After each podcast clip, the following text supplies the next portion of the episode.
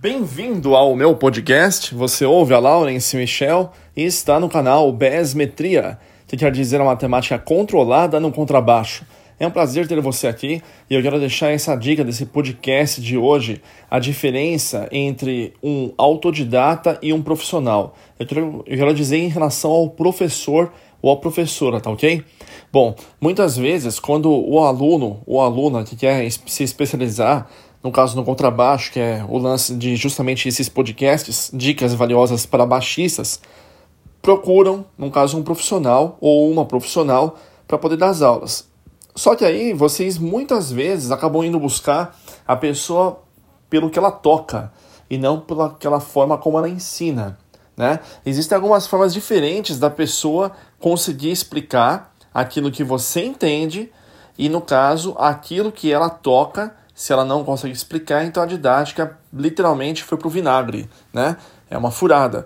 Não quer dizer que a pessoa não seja boa. O que acontece é que você pode perceber que um piloto de avião, ele tem horas de voo que ele precisa treinar e treinando até o ponto de ele saber que se ele pegar a partir dali o avião e ele souber pilotar sozinho e não como copiloto, ele automaticamente está preparado para alguma situação adversa que possa vir a acontecer. A mesma coisa é um professor ou uma professora, um educador ou uma educadora profissional e não sendo amador para poder dar aulas. Né? Quando o amador dá aula, muitas vezes ele vai tocar, nem que ele toque de forma profissional, mas eu falo é, amador na parte prática e teórica de como se explicar, ou resumindo, a didática. A didática é muito importante. Né? Você tem que saber exatamente o que o aluno ou a aluna quer.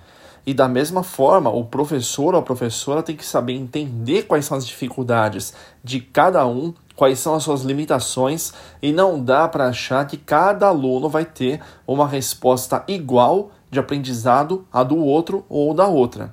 Então, o que acontece? Geralmente, o aluno, quando está procurando um curso, ele vai procurar vários e vários contrabaixistas, muitas vezes já de nome, né, renomado, e não quer dizer que tenha muitos que não sejam bons, pelo contrário, tem muitos contrabaixistas que são muito, muito bons e que sabem explicar muito, muito bem.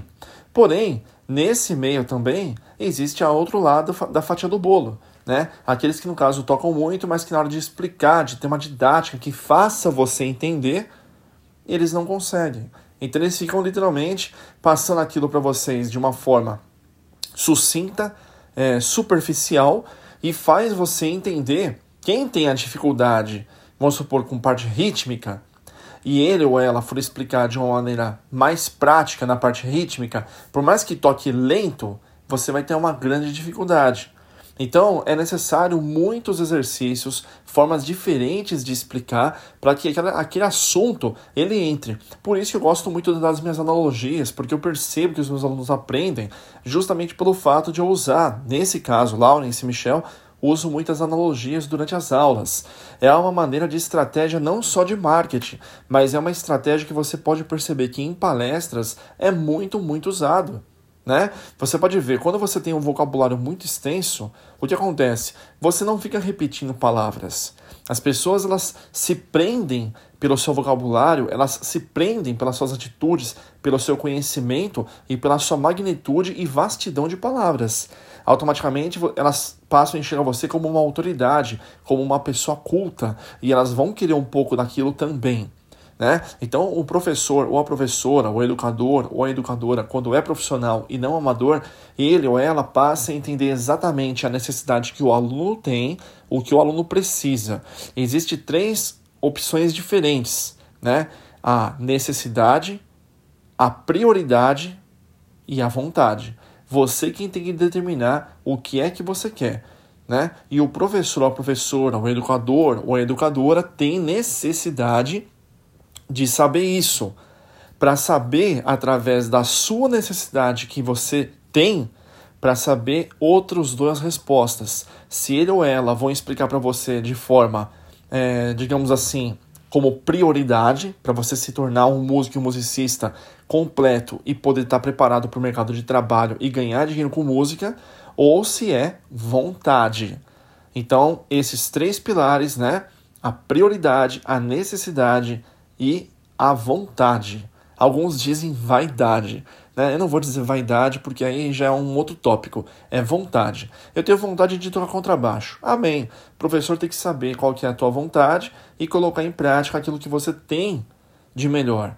Né? Se você gosta de tocar, vamos por samba, ele ou ela tem que passar os estilos que te fazem bem. Depois que você começa a entender sobre aquele determinado assunto, você vai querer mais técnica, porque as músicas vão ficando mais difíceis. E aí automaticamente você vai precisar de técnica, automaticamente de mais conhecimento, e aquela vontade vai passar a ser uma necessidade, né?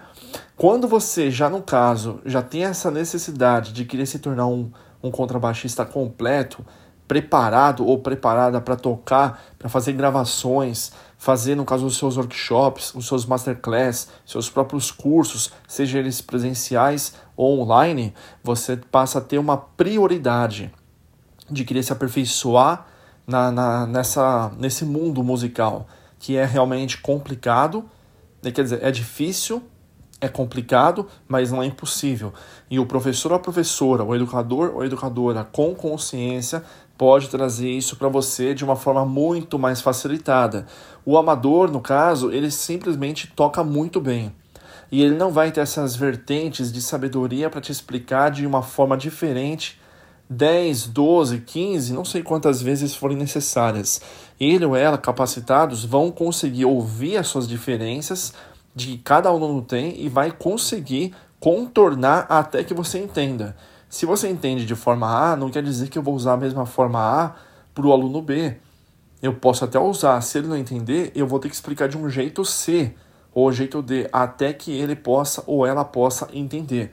Então aqui no caso fica esse podcast que é muito importante, essa diferença, né, entre o músico autodidata, aquele que estudou, tirou tudo de ouvido, toca super bem, né, e, e, e tem uma tocabilidade muito boa, mas não é didático, ou didática, e o músico profissional, que é aquele que já é preparado para poder dar aulas, para ter uma condição especial para poder pegar os alunos pela mão e saber o passo a passo e a dificuldade que cada um tem diferente do outro, ok? Agora então você no próximo podcast. Jesus abençoe, tudo de bom.